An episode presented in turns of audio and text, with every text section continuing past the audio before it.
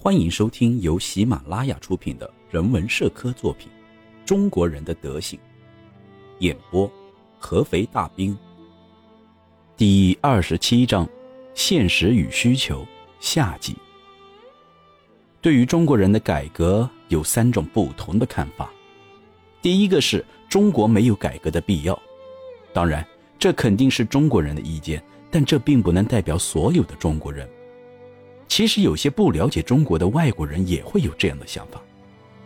第二个是中国的改革肯定会失败，在改革开始之前一定会遇到很大的阻力，许多人都会因为意识到这一点而抱有悲观的想法。对这些人来说，对中国进行改革就像是用电流去刺激木乃伊的心脏一样，这是完全没有希望的事儿。在我们眼中，前两种观点都没什么道理。不过，若是我们之前所讲的还不能让这些人明白的话，再多说什么其他的也没有作用。第三个观点是中国需要改革，而且改革的成功几率还很大。抱有这种观点的人认为，改革的关键是采取哪种方法。关于改革的方法，也有几种不一样的态度。首先，让我们来考虑一下，中国能不能进行自我改革？有一些中国政治家已经意识到了改革的重要性，所以他们认为中国应该进行自我改革。《京报》上曾经刊登了一份奏折，在这份奏折上就提出了这样的设想。奏折的作者抱怨某个省的民众不断的闹事，而且他已经派得力的手下去巡查此事，也派了一些专人去给民众讲圣于广训的那些训示。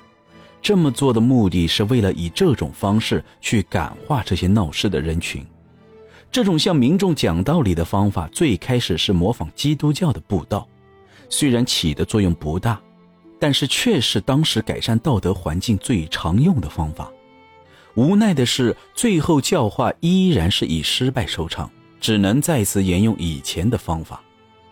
经过很长时间的实践，我们了解到，这样做只会让事情发生一些表面的变化，并不能改善根本，最后的结果还会是一样。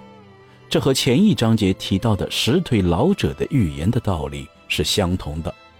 用理论教导没有用处。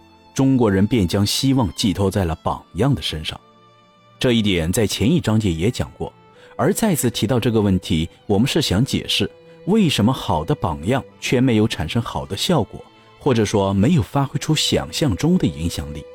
要解释这个问题很简单，原因就是这些榜样没办法让人民接受自己的做法，按照自己的做法去做。我们举例来说明一下，据说。原山西巡抚张之洞曾经采取过很强硬的手段来制止手下吸食鸦片，而且还勒令禁止老百姓种植。结果他的下属欺骗了他，而老百姓也没有几个人愿意配合他。如果是外国人的话，当他的中国老板不认可他的改革建议，那他也只能表示自己对这件事情无能为力了。其实不只是外国人。中国人也会觉得这样的情况令他无从下手，尽管他是官员，但他能做的也顶多是确立一个目标，然后开始慢慢的解决眼前的问题，就像是一只躲在阁楼上盯着老鼠的猫一样，只要猫一走，甚至只走开了一点距离，老鼠就会跑出来，依然一切照旧的偷粮食吃。如果有一位中国的政治家想要依靠自己的力量改变国家的现状，这并不可笑，而且非常可信和自然，因为中国的情况注定了他的做法，他只能靠自己一个人，没有人会去响应他改革国家的号召。中国人有一种东方人特有的冷淡和宿命观，而席勒先生则将这种宿命观称之为连神都无法改变的愚蠢。如果一位聪明的大不列颠官员已经知道了上述情况，并且知道改革会引起哪些后果，牵扯到哪些，那他就可以完全预言出改革的结果。贝德路先生在谈到中国开采铜矿所暴露的弊病时说，在铜矿被开采完之前，云南要做两件事情：第一，云南必须增加人口以增加劳动力；第二，中国必须修建公路。必须改善扬子江上游的航运设备。总之，中国必须有所改变，不然，除非借助外力，否则一千年时间他们都无法完成这个工程。中国的改革若是不请求外援的话，就像是在海上造船，无情的巨浪和狂风会将你仅有的那一点成果击个粉碎。如果一个维修工从机器造出一开始就在这个机器的内部，那么无论他多么用力的推，都绝对无法带动这个机器前进，因为这本身就是违背物理学规律的事情。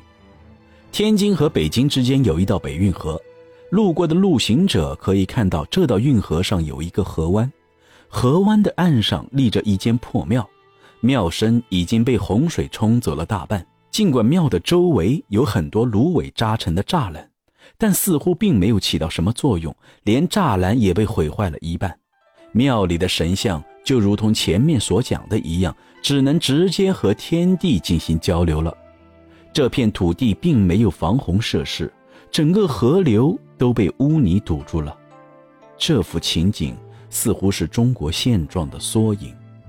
中国有句俗语：“朽木不可雕也。”想要让老根发出新芽，就只能将所有的朽木全部砍下。所以说，中国想由内而外的改革是一定会失败的。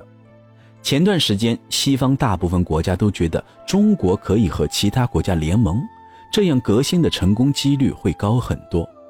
但这只是个没有任何依据的想法而已。西方国家在三十年前就已经派遣使者进驻了北京。但这些使者并没有起到什么作用，与强国之间的频繁交流并没有为中国带来好处，这无疑是令人感到悲哀的。中国正慢慢的形成一股力量，一股让西方国家之间造成利益冲突的力量，而中国则在等待时机，坐收渔人之利。中国从没有和那些只会抢夺的野蛮国家学什么东西。所以说，通过外交的方式来看，这样的办法在中国是行不通的。有很多人都抱有这样的想法：中国需要融入到国际大家庭来，他们需要自由的交往和贸易，也需要与其他国家建立良好和睦的关系。增加贸易量可以满足中国的很多需求。中国需要更频繁地与其他国家进行进出口贸易，降低一些关税，并且将通行税取消。比起二十多年前，这样的说法已经少了很多，因为那时中国经常与澳大利亚和美国进行外交和贸易，但却没有形成自由交往和友好和谐的局面，因为总能听到一些中国出口的茶叶质量不符合要求这样的话。其实西方国家也曾向中国出口过不合格产品，这两种情况在一定程度上是相同的。贸易是文明的附属品。虽然它的价值是无可估量的，但它并不能作为改革的手段。亚当·斯密是一位伟大的政治经济学倡导者，他曾经指出，人类是一种商业动物，因为不管是多聪明的两条狗，都不会懂得交换骨头。如果他们知道，而且在每个城市都建立了骨头交易市场，这会对狗的性格产生巨大影响。历史上的那些贸易量巨大的国家。并不算是好国家，某种程度上来说，他们是最差的国家。但是他们的后代都非常优秀，这不是贸易的错，而是其他的原因所导致的。有句话说的非常贴切：商业就像是基督教，它的目标非常远大；商业又像是彩虹，哪里有金色，它就弯向哪里。只要看如今的非洲大陆就可以了解。不管是酒类走私还是奴隶贸易，都是那些基督教国家引进的，所以商业是无法起到改革作用的。深入了解中国现状的朋友为中国改革出的主意五花八门，每一个都比上面讲的方法复杂。他们的看法有三点：第一，中国需要引入西方的文化；第二，中国要引入西方的科学；第三。按照密迪勒先生的方法，就是中国人需要发展物质文明。中国自古以来就是文明的国度。当西方人的祖先还在过茹毛饮血的生活时，中国人已经有了自己的文明。这个方法只适用于中国，而不适合其他的国家。这样的文明该如何改革，是个非常棘手的问题。文化是一种非常自私的东西，似乎每天都会有外来的侵略者强调是我，但不是你。很多令西方人非常自豪的文化，在中国都会遭人嘲笑。若是不加以控制的话，外国引入中国的其他东西也会受到同样的待遇。中国人非常需要科学的力量。因为他那丰厚的资源需要用现代的科技手段才可以开采，如今中国人已经意识到了这一点，在不久的将来，他们会更加明白自己的国家是多么需要科学的引进。但是，科学会改善这个国家人民的道德品质吗？要怎样让中国引入科学呢？众所周知，化学是现代社会中的一门重要学科，它关系到社会的发展。但在中国传播化学知识，能不能让中国人获得新生，这一点谁都不知道。也许化学的引入还会引发出新的欺骗和暴力事件。按照中国人现在的性格，若是他们掌握了制作现代炸药的知识，而且不控制化学药剂的泛滥的话，恐怕人们的生活也将充满危险。人们认为物质文明才是中国最需要的东西，因为一旦发展了物质文明，中国就将拥有西方的那些高度发达的物质成果，比如蒸汽机、电力设备等等。铁路、内河航运、银行、钱币、完善的邮政系统以及电报和电话，这些都将是中国生活改善的标志。张之洞曾经上过一封关于修建铁路的奏折，其中就包含了很多很好的想法，比如修建铁路可以改变河运危险的情况，可以防止船员坚守自盗等等。但物质文明的发展是否能改善道德上的邪恶？修建铁路能否让铁路的管理人员和工人变得诚实，这就不得而知了。我们曾经读过《伊利之章》，上面写道：州与州之间的道路完全被人侵占，而股东们却拿不出任何办法，因为他们发现没有人可以指责。这种情况是物质文明的自身原因造成的，还是由于各种原因相互冲突造成的？没有人知道。让中国建立共和制度变成民主国家，并不是依靠投票能够解决的。中国只有具备西方那样的条件，才能取得西方那样的改革成果，才能发展更多的物质文明。而我们所说的条件，并不是物质上的条件，而是道德上的。为什么中国不向香港、上海和其他通商口岸学习，在内地也设立一些租界呢？因为他们无法接受这样的变革，即使设立了租界，他们也不会接受。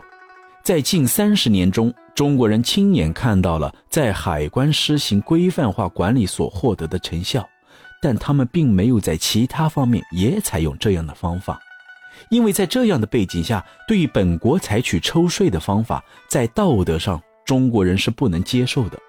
英国人历经十个世纪才将良知与品格发展到当前的水平，而这对于当前的中国人来说是不可能一下子就接受并实施的。接受这种事情不可能像是克虏伯大炮一样，只要架起来就能够发射。文化倡导者马修·阿诺德说过：“每个受过教育的人都热爱希腊，感激希腊。”因为希腊人是世界各民族艺术及科学的掌旗者，就像正义的掌旗者是犹太人一样。在古代，每个国家都需要艺术和科学。伟大的希腊人如此热爱艺术和科学，却并不注重品格。最后，辉煌的希腊因为不注重品行而覆灭了。因为世人需要良好的品行、沉静的心态以及优秀的人格。不光是这样，希腊人的遭遇还让世人明白了一个道理：即使知识非常重要，世界也越来越需要丰富的知识，但良好的品格依旧是一切的基础。所以说，能支配着世界的不是希腊人，而是犹太人；支配这个世界的永远是崇高的正义，而不是卓著的艺术和科学。只有找到中国人特性的根源。在实际中让中国人唤醒自己的良知，才能改变中国的现状。若是像日本天皇一样，整天在宫里哪儿也不去，根本无法谈什么改革。有一位现代哲学的倡导者，他说了一句非常有哲理的话：“钱永远都炼不出黄金的品质。”中国需要的是一颗正义正直的心。为了得到这些，就要了解上帝，改变对人的看法，并且明白上帝与人之间的关系。中国需要一种全新的生活，不管是个人、家庭，还是整个社会。总而言之。中国所有的需求都可以归结成为一种，而这种需求只有接受了基督教的文明，才可能被永久满足。各位听众，本章播送完毕，接下来请收听下集。